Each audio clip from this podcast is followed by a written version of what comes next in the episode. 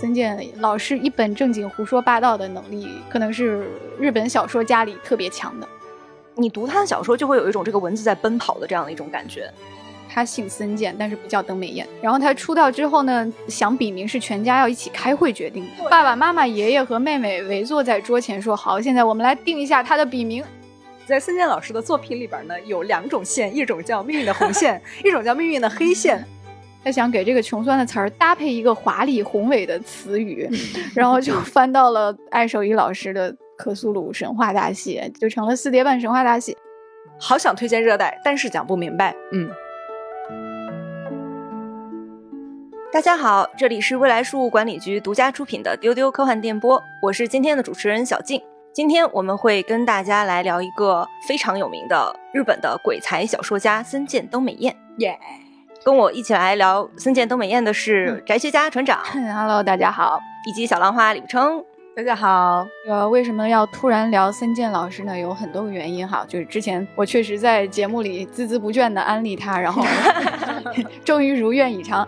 然后呢，前两天世界读书日刚刚过去，所以我们就借着读书日来安利一下森健老师的小说，他的原著也很好看哟。然后呢，还有就是之前我们聊过一期汤浅证明，大家可能还记得。第四十一期，哎，第四十一期日漫史上最强的幻觉制造机汤浅证明。然后这一期是丢丢收听量 top 五，这期在丢丢的收听量特别的高啊。然后我们就说汤浅老师因为拍过两部森见登美彦的作品嘛，一个是四叠半神话大戏，还有一个是春宵苦短少女前进吧。后来发现我们好像错怪了哈，就是森健老师原来才是最猛的幻觉制造机。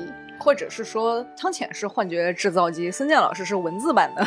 呃，对对对，一个是用画面制造幻觉，用动画技法制造幻觉，然后森健老师是用文字制造幻觉啊，创造文学的无限可能。我是先听了船长的案例，然后去看了春宵苦短的动画。哎，这个是吃下的案例，是汤浅的安利。然后后来呢，我就总是在办公室里老是看到船长捧着森见斗美彦的书在那里看。我就很好奇，我说啊，这个人一定写的非常有意思。我后来发现他就是那个《春宵苦短，少女前进吧》的原著。嗯。然后我就找船长借了这本书。哎，那小金看了之后有什么感受？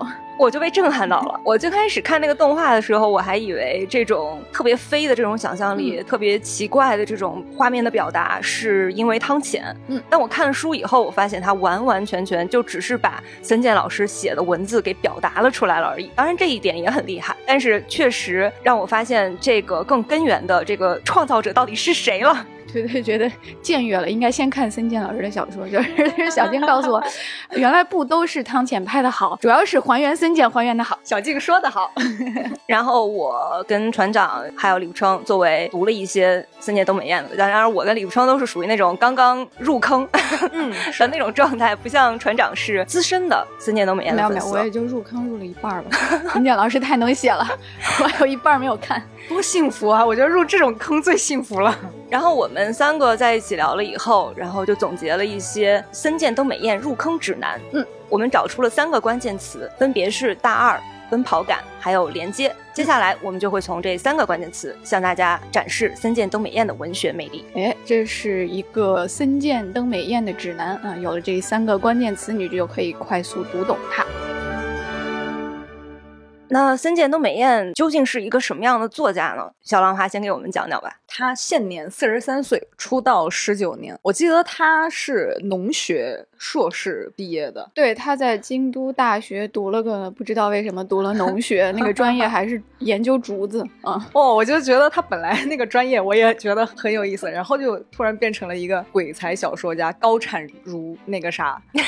他写了差不多二十本小说，然后他也是一个运气很好的作家。我觉得他的动画画都效果非常好。比如说像那个四叠半、春宵苦短，还有就是有顶天家族啊，对对对对对，然后还有现在正在拍摄的那个四叠半时光机布鲁斯，嗯。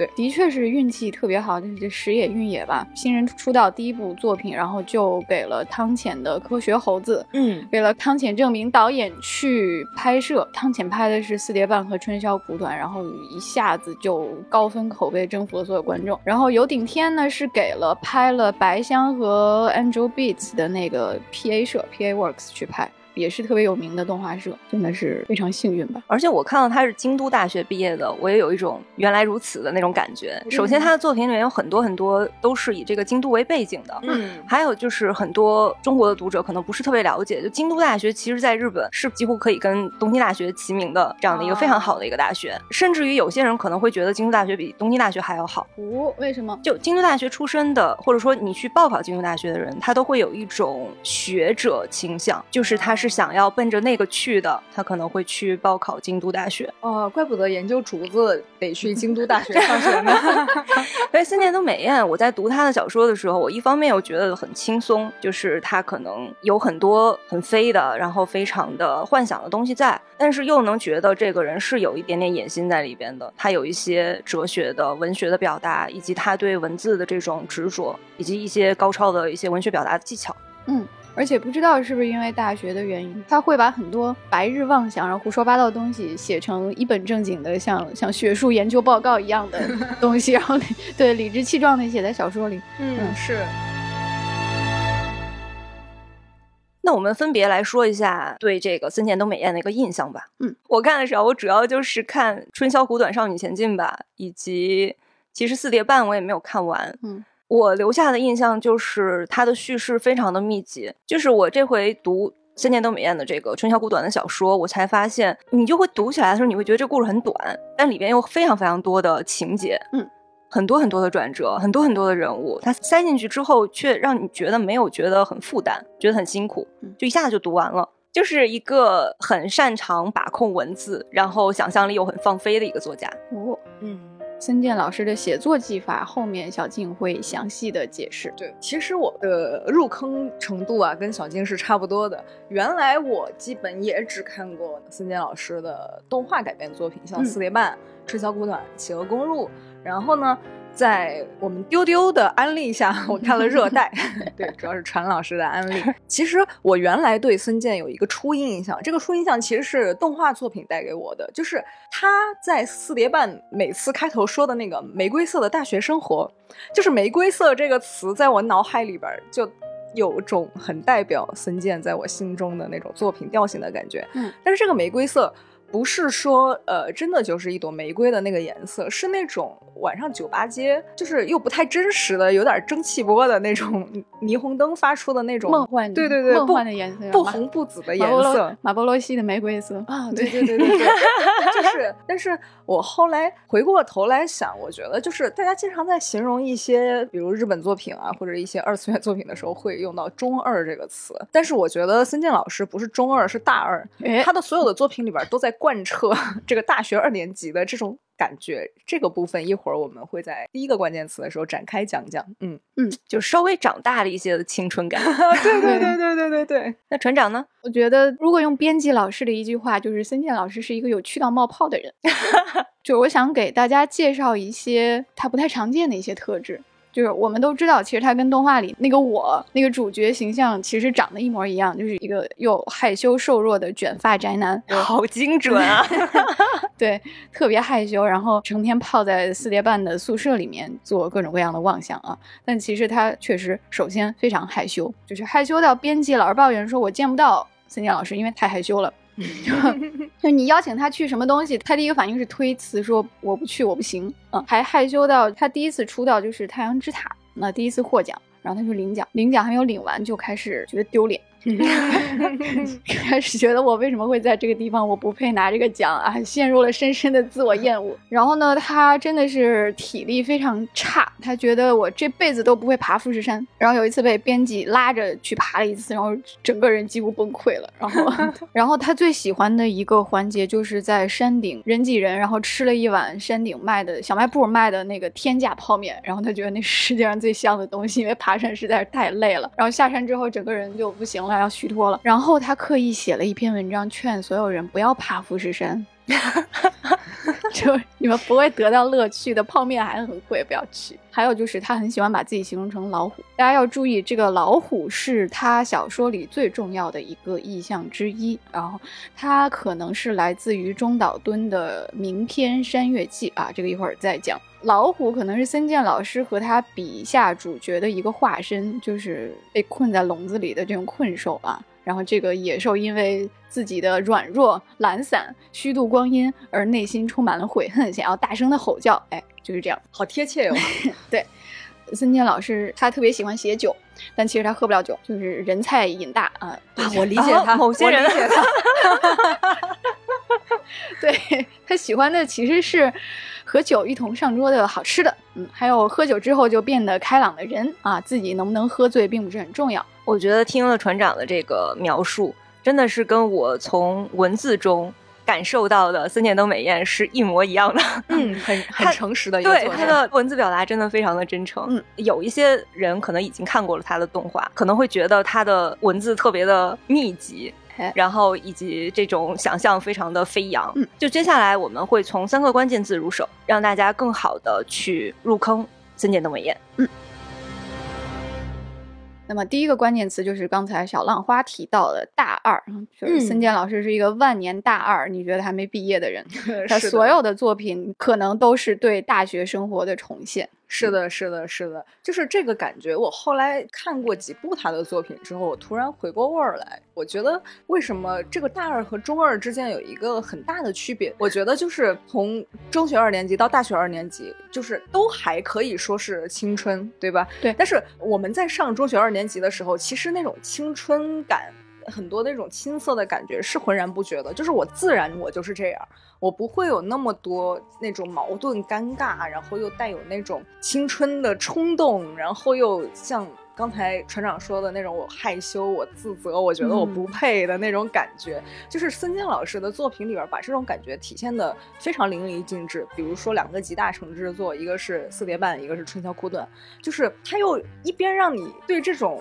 大学二年级的这种尴尬，非常的共情，但是又不会让你觉得看着很难受。就是其实我还挺抗拒看一些青春题材的那种作品的，是因为首先啊，就回首青春就是一个让人非常难受的事情，但是。孙健老师的作品却让你觉得有一种啊，我大学二年级了，我已经可以去酒吧街喝鸡尾酒了，这种酸酸甜甜又很爽快又很开心，我又是一个大人了的这种感觉。嗯，回首青春是一件让人难受的事情。小浪花这个总结也很奇怪，就很难受啊，就是因为那个时候太多尴尬的事情了，我觉得就是啊，难受难受难受，你会觉得啊，让我消失在这个世界上吧。我觉得你你总结挺好的，就是。这个森健确实给人这种感受，就是中二呢，就是没想那么多的，嗯，不带有目的性的，不顾一切的，我就是要拯救世界。对，大二就是可能现实一点，就是我知道我拯救不了世界，但是我还想试一试。我觉得你说的比较到点子上的，就是森健确实会承认，哦，青春是一件很尴尬的事情。是啊，做了很多丢脸的事情，但是我很诚实的把这些尴尬写出来啊！来，诸君不要重蹈我的覆辙。天哪，感觉。而且他写把这个环境放进大学的话，他在写社团的话，能有更多丰富的事情。哎，不像中学的社团，可能就只是办个学员季啊什么的。嗯，他那个大学的社团里边会有更多奇怪的人，做更多奇怪的事情。嗯，社团是他小说里一个。经常出现的东西啊，诡辩社、电影社，这个是豆皮儿研究社，反正名字都很怪。这个确实现实中也有原型，就是他不是选了不太喜欢的专业嘛？啊，这个农学其实他整天泡实验室要做实验的，嗯，其实他不是特别的喜欢，然后就摸鱼。但大学确实你会加入很多奇奇怪怪的社团，加了以后后悔，然后又不能退，嗯。然后他最开始进的是一个步枪社，这个很酷啊。对吧？但是呢，他觉得如果不是步枪社，我根本不会成为小说家。嗯，因为 他是一个不练习的废物社员，就是加入了之后又后悔了，然后就不去练习步枪，就干别的，然后就写小说了。天哪，步枪社就是一个练习步枪的社团吗？那确实很无聊，很好玩啊！如果他是一个分析史上所有步枪都长什么样的社团的话，可能森坚老师还长感兴趣一些。不是你，他加入步枪社是因为在所有的社团。就是看起来比较酷的社团里面，步枪社可以站在那儿不动哦。然后他觉得，可是还是要出去的呀。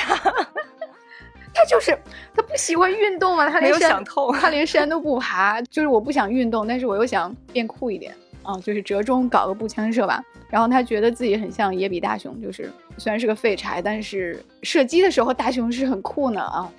这步枪社应该很帅气吧？就真的很奇怪。确实，加入社团都是因为一些无聊的原因。嗯，我看他作品里写的大学社团，就特别能够感受到他向往的大学社团是什么样。我是看了两本小说。及看了那个四叠半嘛，我能够感受到他反复出现的一些东西。就比如大学社团的话，他就会说不停的出现诡辩社和电影社，嗯，这就是典型的可以坐着不动，然后说一些奇怪的东西，就能就能挣学分，就能把这事儿给混过去。然后他也会从这个社团发展出来，会讲到一些奇怪的一些学长啊。然后那个学弟学妹啊，这些故事，对他认识的奇怪朋友多半都是社团的同学。他小说里的著名角色，一个是明石，嗯啊，还有一个是小金，都是他在步枪社认识的同学，就是现实中的原型，都是这个步枪社里的奇怪同学。明石的原型是一个男生啊，嗯，哦，我第一次知道这个呀，对。就是跟他特别好，现在是在做律师。这个男生就特别的聪明，然后呢，曾健文章里面那种假装沉着，实际上是在湖州的那种 语言风格，就是跟这个明石学的。嗯，就他们两个就经常泡在森健的那个四叠半宿舍里面聊一些有的没的。然后小金的原型是另一个更奇怪的同学，然后他们都管他叫黑蝎，就是蝎子的那个蝎。然后他就总是发出那种嘻嘻嘻的很尖锐的笑声。然后他掌握所有人的八卦，然后他能就着别人的不幸吃三碗饭啊，就是小金本金。森健平时就虽然跟他一起行动，但是却互相谩骂、互相轻蔑、互相划清界限，以至于成了一种行为艺术，形成了与明时不同的扭曲友情。啊，这不就跟 Seven 的设定一毛一样？对啊，就是他那两个同学。哦，森健老师真的好诚实啊。他本来是奈良人嘛，他是上大学之后去京都的，所以就是实际上这个变化在他的作品里边，就很多角色身上也体现过这个人生轨迹，就是他很多故事，就算一开始不在京都。最后那个主角他还是得去京都，然后这个故事才会展开，所以京都真的非常重要。他大学就是在京都到处乱逛，有几个他格外有感情的地方，一个就是他那个宿舍，对他不是住学生宿舍，而是在外面租了一个房子。那个房子因为只有四块榻榻米那么大，大概六平米吧。然后他所有的四叠半都是以他那个小宿舍为原型的，就是他在那儿住了六年啊，在京都市左京区的一个叫北白川的地方，现在已经。拆了那个地方呢，就之前小金告诉我，京都的夏天非常热，然后那个宿舍呢就。真的非常的破，然后没有空调，就是夏天热的跟地狱一样，又挤。然后他在四周堆满了图书，一直到天花板，剩下的地方只够铺一床被子，放一个小桌。他就在那个地方成天的摸鱼，然后又觉得这个氛围很孤高，但是又 为自己碌碌无为而感到羞耻。然后他就觉得啊，自己变成了一个四叠半房间里面独自咆哮的猛虎嘛。对这个，在他小说里是非常重要的意象，就是说的这种被困在小空间里不得志的悲痛吧。他在京都还有一些比较喜欢的地方，一个是旧书市，就是京都每年夏天都会举办一个叫夏鸭纳凉旧书祭的祭典，这个也是真实存在的。嗯，这是我最种草的一个 一个项目。哎，还有就是京都的酒吧一条街叫仙斗厅，嗯。也是有原型的，然后还有那个奇缘记，也是京都的夏日的祭典之一，然后他也很喜欢逛。还有那个五山送火的仪式，嗯，这个是那个大蚊子烧吗？对对对对对对对对，这个在他的很多作品里也都体现过。对，这个小静是不是可以讲一下这是个啥？他就是在山上，然后会摆出来那个大字儿，然后点火把它烧一下。这个我没有参与过。我也是只是从电视里边看到过，但我确实 没想到孙健老师这么喜欢这个活动，就在但是在很多地方他都写到了这个。仔细想想，确实是一个很魔幻的一个感觉，就是在那个山上点起这个大字的一个火，然后如果你离得远的话，你看到这个火一下子烧起来，这感觉还是非常的震撼的。可能也是因为充满青春的回忆吧，他们上学会会在那个山上搞试胆大会。摸黑上去，然后半夜在山上走一圈再下来，就是无聊大学生的那种。这是他们大学的时候做的事情吗？这是我小学的时候做的事情。然后他们老是想在武山送火的时候给那个大字加一个点儿，变成犬，就真的很无聊。这个好好玩，这个我想参加。对，但是因为那个仪式，因为山上有寺庙，会有住持盯着，所以他们每年都失败了，没有得逞，试了六年。那我们从刚才的第一个关键字“大二”也能够感受到森田斗美彦的作品里的一些意象。嗯，那我们接下来进入第二个关键词，也就是奔跑感。诶，这个部分呢，我们是概括出来了他行文以及这个故事的这样的一种感受。嗯，就是你无论是看他的小说，还是去看他小说改编的动画，都能感到那种不断跃进的爽快感。而且他很奇妙。我刚才为什么就说我看森田的美彦是京都大学出身的，我就觉得特别的有道理，是因为他身上有一种文学家和哲学家融合起来，但是又对世界不屑一顾的那样的一种轻松的感觉。有的时候你会觉得他是不是想表达一个深刻的东西，但他又搞得很轻松。嗯，就比如说里边我印象深刻的一些词汇，它里面讲到有一个叫“随心所欲主义者如是说”，就是。你看这个名字，你就觉得这是不是一个什么哲学作品？但它就是《春宵苦短，少女前进吧》里边的一一章的小标题，好像是他们的一个社团吧，就是一些什么哦，是那个鬼鬼辩社搞了一场辩论，就是辩论吃米饭更好还是面包更好，然后就出现了两派，一个叫米饭原理主义者，一个叫面包什么主义者。然后孙健就说：“我是个墙头草，我觉得两个都挺好吃的，我所以我是随心主义者。”对，就是。喜欢发明新的奇妙词汇。你看着这个词，你会觉得它特别的深刻，但是你把那段读完了以后，发现就啥也不是。哦，你是说了个这，但是真的很有趣，莫名其妙。然后同一本书里边还有一个印象很深的是那个魔之感冒，恋之感冒，马卡杰可以卡杰，他是讲他和这个他暗恋的那个女生同时感冒了。这这个。春宵苦短，少女前进吧的小说里边，实际上是有两个主角是交叉叙事的，它都是用第一人称，就是一会儿是这个男生的第一视角，一会儿是那个女生的第一视角。然后里面有一段是他们两个都感冒了，然后就说世界上感冒有两种，一种是这个魔之感冒，一种是恋之感冒，就是你喜欢一个人，你可能也会突然感冒，有的时候这个感冒这个东西就是莫名其妙的，你也不知道为什么，然后就突然感冒了。就是分析感冒的成因这样一个，其实也没有什么太多道理，但他写的非常的认真，也非常有趣。他其实是在比喻呢，嗯，就是把把恋爱比喻成像感冒那样令人头脑昏沉的东西，还有很多奇妙词汇啊，四叠半主义者啊，就是宅在宿舍不出来的大学生，就是 四叠半主义者，还有什么豆皮儿研究社，想加入这个。就 就是因为那个什么哪个社长的前女友喜欢吃豆皮儿，然后他就要成立一个豆皮儿研究社，还占了人家的社团，就要研究为什么前女友喜欢吃豆皮儿啊。他把那个女孩写的像某一种妖怪一样，就是我的印象啊，我的给我的感受是像某一种妖怪一样，就是他一定要每天都吃豆皮儿，你也不知道那个东西到底是。好吃还是怎么样？就是我们在讨论那个奇妙词汇的时候，就是在录制之前的准备，我就说我特别喜欢孙健老师作品里的一个名字叫“静静堂”，我觉得特别可爱。然后他俩异口同声的跟我说：“来，真有这样一个地方是真实存在的。”对，对，就。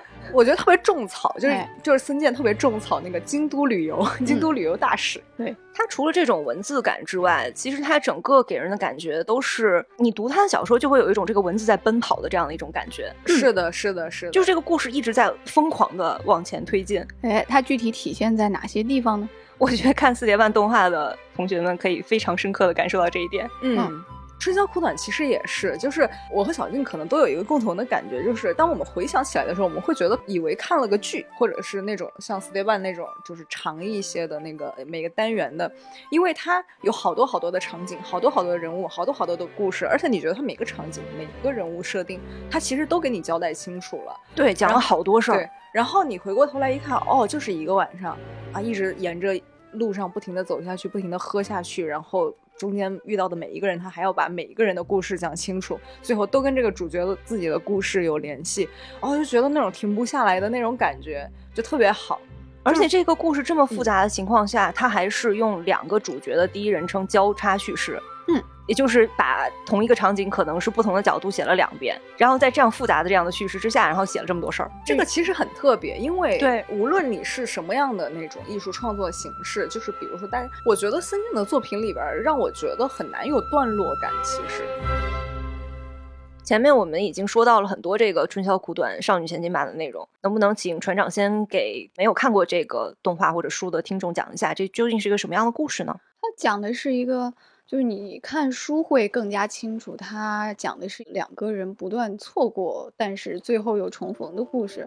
就是主角我和他喜欢的那个黑发少女，在一年的时间内，其实他们分别经历了很多相同的事情，但是呢，比如在同一个地点，在同一个事情里面，他们就本来可以见面，但是却机缘巧合不断的错过。啊，然后最后在书的最后，他们终于相见了。就是你看似跟这个人没有关系，擦肩而过，但其实他们被命运的红线紧紧连在一起，这样的一个故事。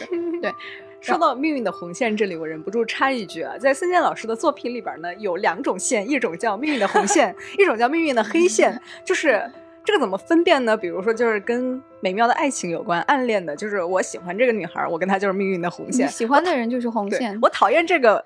朋友孽缘就是黑线，就是黑线。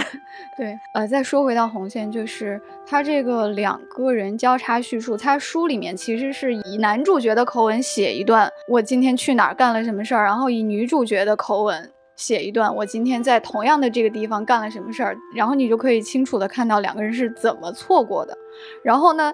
他还会用一种真的跟相声一样的，就是前一个人说完，后一个人赶紧接上说：“朱军一段时间不见，你们是不是想念我了？”下面 对对对，这一趴是我的舞台了，我来接着上一个人说我的故事，然后下一个人又返回来接着啊，朱军刚刚读完他的故事，你觉得怎么样？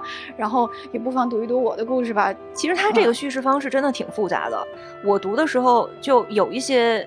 小说或者是有一些作品，我去看的时候，在呈现出类似的复杂性的时候，有的创作者给我的感觉是他对接收他这个东西的人有信心，哎，他就会觉得我相信你，我相信我的观众、我的读者是能够看得懂的，嗯。但是森见登美彦给我的感觉是他对自己有信心 是的，是的，对自己有一种。自信就是我能把这个事儿给写明白，我能把这种复杂的叙事给你整明白了。你看我这个东西，你能看明白哪个地方是少女，哪个地方是这个男孩的这个视角？嗯嗯。而且我觉得它很不一样，它也不是那种推理小说，读者是靠一些所谓的元素和线索来分辨的，而是你真的进到他的那个。设定和故事里面去了，你自然而然就能分辨出来谁是谁，到底发生了什么，这个很不容易。对他也不像是有一些小说家，他直接就会在前面写一个提示，就是那种分开的那种。嗯，他就会把名字给写在前面。你在读这段的时候，你就知道他是，比如说是 Cersei 啊之类的，你就知道这一段是 Cersei 的故事。但是他没有，他也没有特别明确，你就这个顺着这个故事一直读下去，但是你就是能明白什么时候视角转换了，什么时候变成了另一个人。而且他这种自信还体现在，确实他孙健老师写东西有一种演说家风采，就是极度的。有煽动性，非常自信，就是大段的雄辩（括号其实就是歪理邪说），然后，对，然后把他说的非常的有文采。他那个文体就是被大家称作是森健文体嘛，他其实是刻意仿古的。我不太记得他是去仿明治时期的一些文豪的文风，就是太宰治啊什么的，所以读起来有一种对日本读者来说有一种半白话文的感觉。嗯嗯，然后呢，其实还有一点杀。剧的感觉就是大段大段的自白和雄辩，然后就趁你反应不过来，用那种很快的语速、华丽的词藻、优雅的比喻，还有排比，主要是理直气壮、胡说八道的气势 啊，自成体系的逻辑，哎，然后就将你说服了。是，就是他为什么喜欢一些诡辩社呢？那诡辩社都是他这样的人，就是 自信的卖弄、歪理邪说的人啊。他这种写法来自于他喜欢的一个重要作品，就是中岛敦的《山月记》啊。他特别喜欢这篇儿，就是因为《山月记》里面全篇都是主角的极具力量的悲痛独白啊。他特别喜欢这种写法，所以呢，就是无论什么歪理邪说，让森健一写，你听完准会被打动。就嗯，是这么回事儿，好有道理，说的真好。就是森健老是一本正经胡说八道的能力，可能是日本小说家里特别强的。那我们刚才总结了孙健老师的两个特点，一个是大二，一个是奔跑感。嗯，那接下来我们进入第三个关键字，也就是连接。我觉得这是最最最最最重要的 一个孙健老师了。嗯，孙健老师很擅长把不搭边的事物放在一起。对，而且他有一个理论，就是万物皆有联系，这个思维就特别的东方啊，事物和事物之间都是有联系的呀，无论你怎么斩断，他们都有千丝万缕的隐秘关系。哎，首先就是每个人之间都是有联系的，就是刚才我们说的命运的红线，或者是命运的黑线。哎。就是，如果是你喜欢的人呢，就是这个红线，哪怕你们不断错过啊，再怎么阴差阳错，最后你们总可以如愿以偿的产生关系，产生联系。啊，那如果是讨厌的人呢，就可能会与他产生一段孽缘，就像《四叠半》里面的这个小金，就是怎么甩也甩不掉。圣塔玛里亚纳海沟也剪不断的命运的黑线紧紧绑在一起。是，我觉得这个黑线也好，红线也好，这种人与人之间莫名其妙的连接，是孙健老师作品的一个。大的原则或者是大的法则，就是一旦接受这个设定，你会觉得他所有讲的事情都非常有趣。但是如果你不接受这个准则的话，你就觉得他真的是在胡说八道，你就 get 不到他的快乐。嗯，我在看《春宵苦短》看完之后，我去看了一些书评，那确实有很多人 get 不到这一点。很多人就觉得为什么最后十页突然在一起了？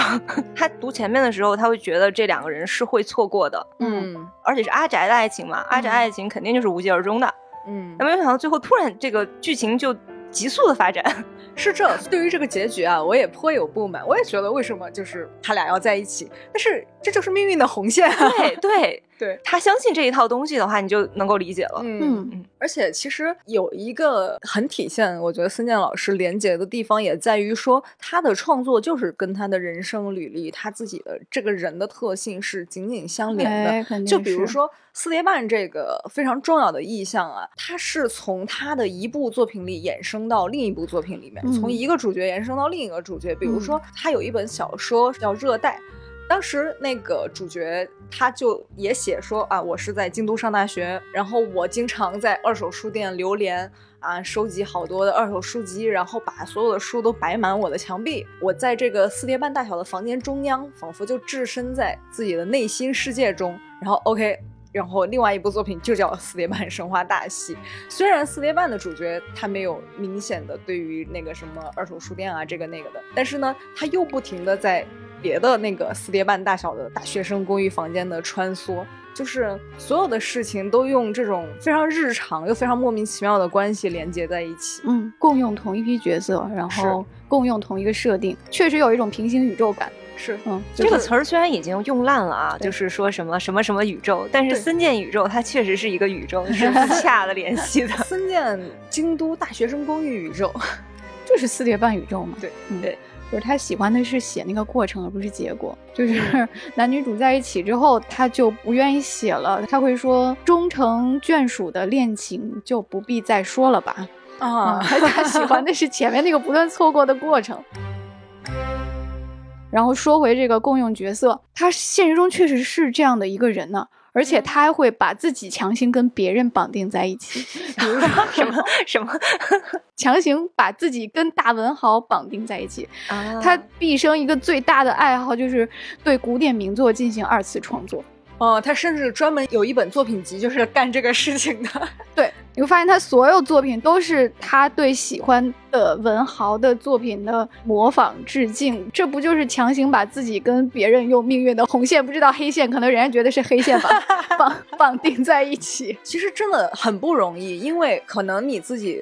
想什么写什么，就是哪怕你写的烂，就很容易写出来。但是如果有名作在前，你再用自己的世界观、话语体系去重新写一遍这个名作讲的故事，我觉得这个其实是需要有非常非常强的讲述功力和比例才能做到的事情。是的，这个跟他文学世家的出身应该也有关系吧。他的母亲是专攻英国文学的，所以他的妈妈从小就让他读莎士比亚。然后他出道之后呢，那个笔名森健登美彦其实是他的笔名哈，他姓森健，但是不叫登美彦。然后他出道之后呢，想笔名是全家要一起开会决定的，就是好神奇。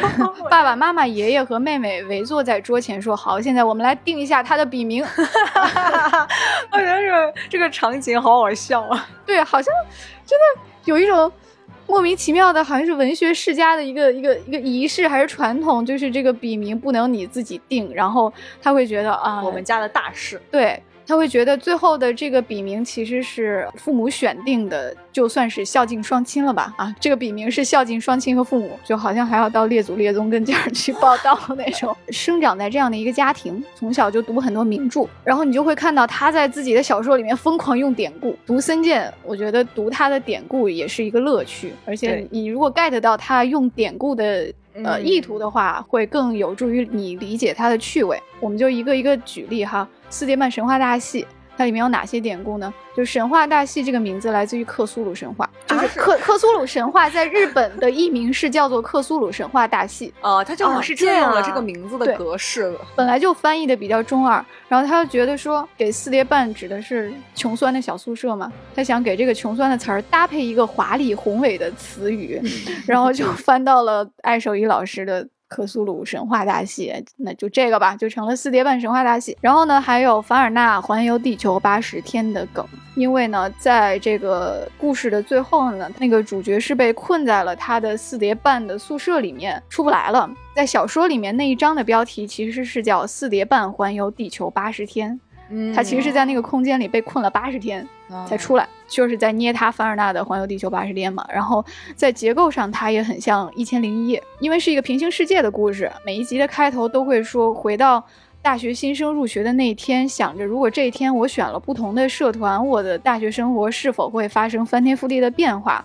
然后它其实是每一章都重新讲一个故事，那个结构就很像一千零一夜，宰相的女儿每天都要讲一个新的故事。嗯，对。然后春宵苦短，它是捏塌了爱丽丝漫游奇境，它是爱丽丝跟酒吧一条街的结合，所以就变成了一个少女在酒吧一条街的夜晚，不断的进入各种各样奇妙的酒吧，然后还喝到了奇妙的酒啊，有这样的感觉。这个我听到的时候真的非常 非常的惊讶，非常非常的惊讶。但是你想一想。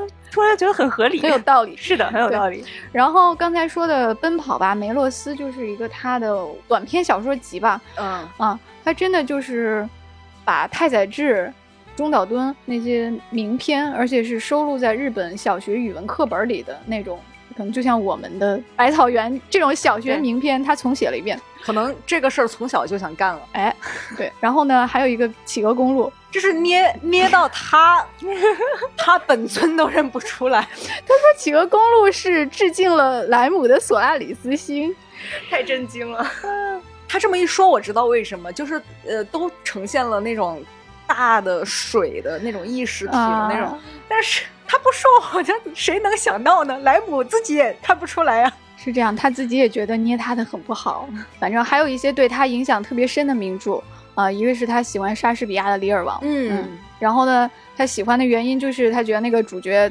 特别像自己啊，一个无能的又高傲的一个王，然后被坏心眼的闺女们赶出门了，然后在荒野中徘徊，最终发狂。啊，其实四叠半里的那个电影社的社长，嗯，他的原型就是李尔王。然后，呃，他还喜欢卡夫卡的《变形记》，我觉得这比较明显了，就是那种醒来变成大虫子的荒诞和魔幻感，这就是森健的风格。然后，还有就是中岛敦的《山月记》，这个《山月记》也是一个模仿名家名篇的。它本来就是一个模仿之作，它其实是来自于唐传奇里的一个故事。然后那个主角叫李征，就是写了一个虚度光阴的一个人，后来变成老虎的一个故事。他变成老虎之后，跟以前的朋友相逢了，然后他就对这个朋友说出了心中的悔恨。然后他劝谏这个朋友说：“你不要像我这样浪费了自己的人生。”但是好像孙健没有说不要浪费自己的人生。你会在他小说里面看到这些作品的影子。嗯，就无论是那个读了十一年还没有毕业，最后变成天狗的那个学长，还是说他其实会在他其他的小说里面突然变成老虎，然后他还会说，其实帮助他写作的就是他心中的老虎。啊，他要是偷懒的话，那个老虎就会弃他而去，然后他就要去森林里面找他。哇，他这个表达好有趣啊！有种感觉，就是我脑补了一个编辑过来催稿，说孙健老师怎么还没交稿？孙健老师就说我的老虎逃跑了呀，我现在要去森林里找他。对，我要 去捉他，捉不掉不见了，就再见吧。啊，编辑要疯了。孙健老师就是这样把自己跟大文豪绑定在一起的。他虽然很羞耻，但是其实挺理直气壮。他觉得写不好最多就是被骂嘛。我在读他那个《奔跑吧梅洛斯》那个短篇集的时候，又一次感受到了他的自信。就是其实现代的作家，他去改编一些，比如说怪谈，嗯，或者是一些落雨的故事，嗯，这些是比较常见的。首先，他们没有一个标准的版本，嗯，其次就是他们的时间已经比较久远了，哎，但是你去改编这个并不是很久远的名家名篇，这个是非常非常需要巨大的自信的，嗯。而且他把这五个故事都改得非常有他的风格。哎，那么这个就说到了联系的第二种，就除了人皆有联系，书也皆有联系。是的，哎，这也是我觉得他的。作品基准世界观的一大准则，对，嗯，就是文学大宇宙，嗯，是的，是的，是的，对。关于书的描写啊，有两件事情非常打动我，一个是所有的书都是有联系的，所有的书其实是一本书，就是世界上所有的书都有联系，它们合起来是一本更大的书。然后另外一个方面是，我觉得他作为一个写小说的人，自己本身他在他的小说作品里边传达出来那种疯狂的对小说。的热爱就是那种我向天空呼喊“小说万岁”，我就觉得特别打动。就是我作为一个读者，我在一个非常好看的小说里面看到这个 作者也在呼喊说：“啊，写作者太了不起啦，小说万岁！”但是他也不是盲目的呼喊，而是他也同时带来了一个非常有意思的故事。我觉得这个人太了不起了。我们首先讲第一点啊，就是。书是怎么去联系世界的？就是大家看过那个《春宵苦短，少女前进》吧，可能会记得里边很有名的一个场景，就是他们不是逛那个下压纳凉旧书记，这里边会有一个旧书市嘛？嗯，啊，突然冒出来一个旧书市之神。当然，大家在动画里边能看到那个旧书市之神，感觉跟四叠半里边的小金简直是一毛一样，也是那种小怪物，看起来坏坏的，会使坏的那种。当然啊，这这个就说回到刚才那个。角色之间的联系了。那救赎世之神他是干啥的呢？他掌管这个世界上跟书发生的所有的事情。嗯，不管是说他为了安排这两个人命运的线索啊，非要用一本可能小时候共同看过的书，或者你俩正在找的一本书啊，把你俩联系在一起，或者是啊，他为了把所有的那个奇怪的来自不同地方的人联系在一起，他要召开什么图书品鉴会啦，什么图书拍卖会啦。就是在那个《春宵苦短》里边有一个场景让我印象非常非常深刻，就是所有的人，包括这个男主角自己，他们为了去争夺那个女主角小时候看过的那个绘本嘛，他们进行了一个吃火锅大赛。这个吃火锅大赛就是 所有人四川人，所有人围坐在一个巨大的火锅前面，就是感觉。呃，应该就是辣度大赛，因为从他们的表现看来，就是越来越辣，然后不停的吃，吃到就是整个人都像蒸汽火车那样在冒热气，然后嘴巴红肿，吃不下了，一个个倒下了，然后还在那儿不停的 PK，就这么一个奇怪的设定。我看《春宵苦短》的时候，其实这个是非常打动我的一个点，就是他表达爱的意向是一个绘本。嗯嗯，就是他小时候看这个绘本，然后把自己的名字写在上面。长大以后跟这个绘本散失了，然后又在一个旧书市场上被暗恋他的男孩子，在这个暗恋他的男孩子的帮助下，以及这个旧书神的帮助下，哎，把这本书又找回来，这样的一个故事，就是他的这种爱情的隐喻，让我觉得非常非常的美好。而且这个你可以说旧书市之神就是这个月老，是的，他也担任了月老的角色。当他当对当这个旧书市之神。这个设定放在青春故事里边，他啊多半充当了月老的角色。但是还有很多世界上别的奇妙的事情，也是因为他发生的。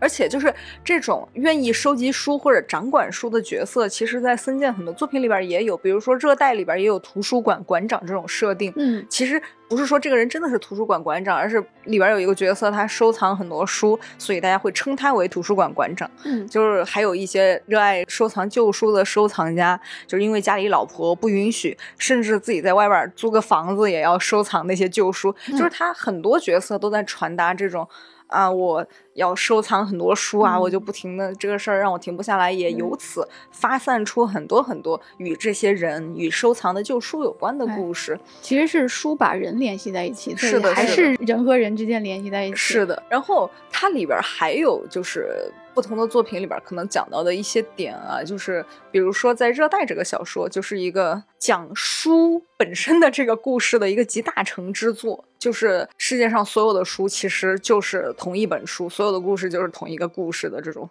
集大成之作。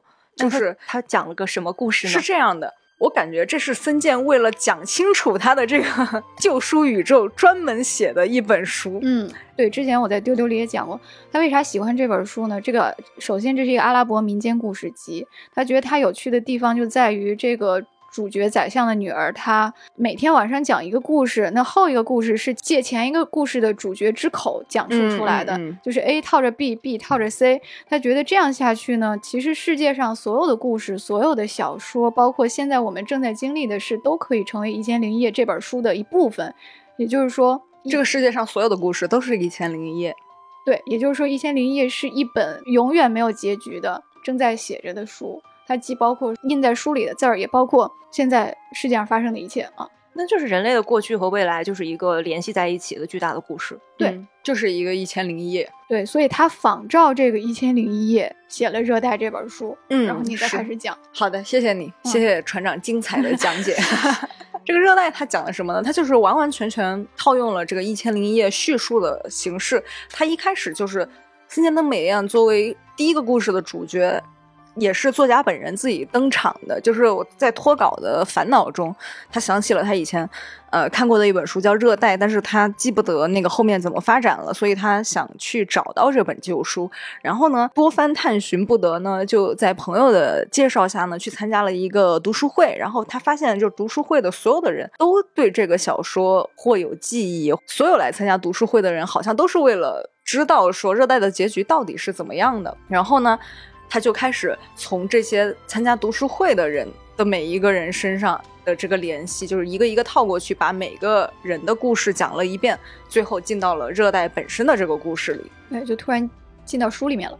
对。然后呢，这个事儿其实热带这个书的乐趣非常非常不好表达。我再去翻那个书评的时候，翻到译者老师自己写的一个 感想，就是说他觉得热带这个书非常有趣，但是他不知道怎么跟朋友推荐这本书，因为太难讲了啊！我真的 get 到了这个感觉，就是好想推荐热带，但是讲不明白，嗯。后来呢？一方面，其实这种一个人套一个人的这个叙事，真的带来非常大的快感吧？可以说，就是虽然听起来只是找书这么一件简单的事情，但是每个人自己的命运和生活全都交织在这个叙述当中了，推进感。对，另外一个非常非常打动我的点是。呃，就是我刚才有提到说，一个小说作者不停的在自己的小说里边强调自己对小说的热爱这个点。就比如说《热带》里边出现的第二个人物是一个在模型店当店员的女孩，叫白川，然后她就是一个普通小说爱好者的这么一个设定。然后他就在里边讲，他经常在业余时间或者是在看店的时候，他看小说嘛，他就怎么描述这个他对小说的感情呢？他就说，呃，没有小说日子也能过得下去。可是这世界上有无数有趣的小说，光是这一点就让人觉得太棒、太美好了。写作者们都很努力，人类万岁！他就是因为读了很多小说，很开心，然后就。得出了一个赞美人类万岁的这样一个结论，我觉得很有趣。这个故事里边每一个人都展现出对这个没有结局的故事，对那本书的一个执着，然后这就是人类和小说之间命运的红线。其实我觉得听你讲，与其说是小说万岁，其实不如说是虚构万岁，幻想万岁。嗯，就是森田的美彦。在他的这个价值观里，他觉得当然现实生活也很重要，但是现实生活之外的这样的一个幻想的世界，每个人在现实生活中的这个定位和他的职能很重要，但是他在幻想世界里的那个定位也是都是非常重要的。诶，嗯，这本梦幻的热带的小说，它因为没有结局，其实它的故事就是不确定性的。嗯，但其实我们每个人的人生都是不确定性的，我们就是在探索结局的这样的一个过程之中。其实我们就是在书写自己的故事，就是小静刚才说的，与其说小说万岁，不如说虚构万岁。其实，在热带里边，它有一种创造世界的魔法，就是他相信自己的想象力，你就可以创造世界。简单来说，就是梦想成真。嗯，是的，就是在。刚才提到的《热带》这本小说里啊，还有一个点非常打动我，就是它首先是以森田登美彦自己的这个第一人称来展开这个故事的叙述了。其实它就是一个原叙事嘛，就是作家我怎怎么怎么怎么样的一个故事。其实对这个类型还是比较犹豫的，就是因为我觉得这个很难写好，就是作家既要写。作家自己又要做到不让读者反感的那种自恋也好，自怜也好。其实孙静老师就是很自信，然后他也很自怜。但是即使觉得他的作品让你有共情的尴尬，你也不会讨厌他，就是沉迷于自我表达，但是不让人讨厌。有趣的自我表达，我觉得太难了。他本来就在做一件 很挑战，我觉得很挑战，就是读者情绪的事情。但是他又让你觉得，哦，这个故事读起来太爽了，我要看下去。然后他为了编这个 世界上所有的书都是同一本书的这个设定，他还专门就是写一个特别厚的书来讲这个故事，就觉得他很可爱。就是他真的是那个创造力魔法，他就像那个故事里的魔王一样，在创造，然后让人相信说这就是我创造出来的世界。我觉得作为读者，我们回到说小说万岁这件事情上，我觉得孙健老师把这一点就做到了。我们本身阅读小说的乐趣就不在于说你真的给了我一个我没有见过的东西。其实孙健老师的所有的故事里的元素，所有的场景都是我们知道的。嗯，关键是说。你用什么样的方法来雕琢这个故事，来讲这个故事，让我觉得说我愿意去阅读这个小说。读完了之后，我还觉得哦，真的是很棒。我觉得孙健做到了。我觉得这就是连接的。价值嘛，我们要说回到一开始的关键词，就是啊，有一个译者老师说的特别好，他觉得森健的这种趣味，或者说森健的这种手法和价值观，体现的是文学的共存和传承。因为世界上很多伟大的作品，很多都是构筑在其他文学作品的基础之上的。引用译者戴科老师的话说，就是森健的这种连结，它体现的其实是一种文学的。共存和传承啊，因为世界上很多伟大的其他的作品，其实都构筑在其他文学或者文化的基盘之上。就比如说他去仿写的这个太宰治《奔跑吧，梅洛斯》这篇，本来就是取材自古希腊传说。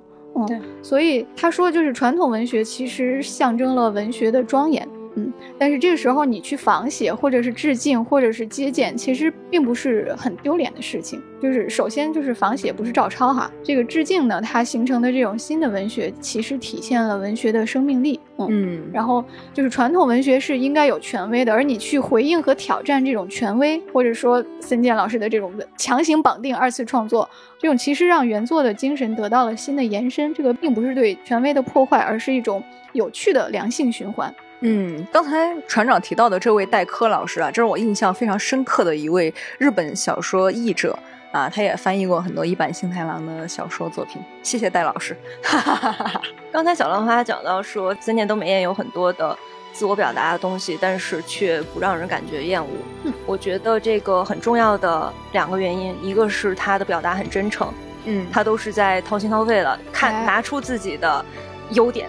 同时也拿出自己的 缺点，嗯，来跟读者去进行一个交流。还有一个重要的点就是刚才说到的“小说万岁”“虚构万岁”“幻想万岁”以及“思辨万岁”。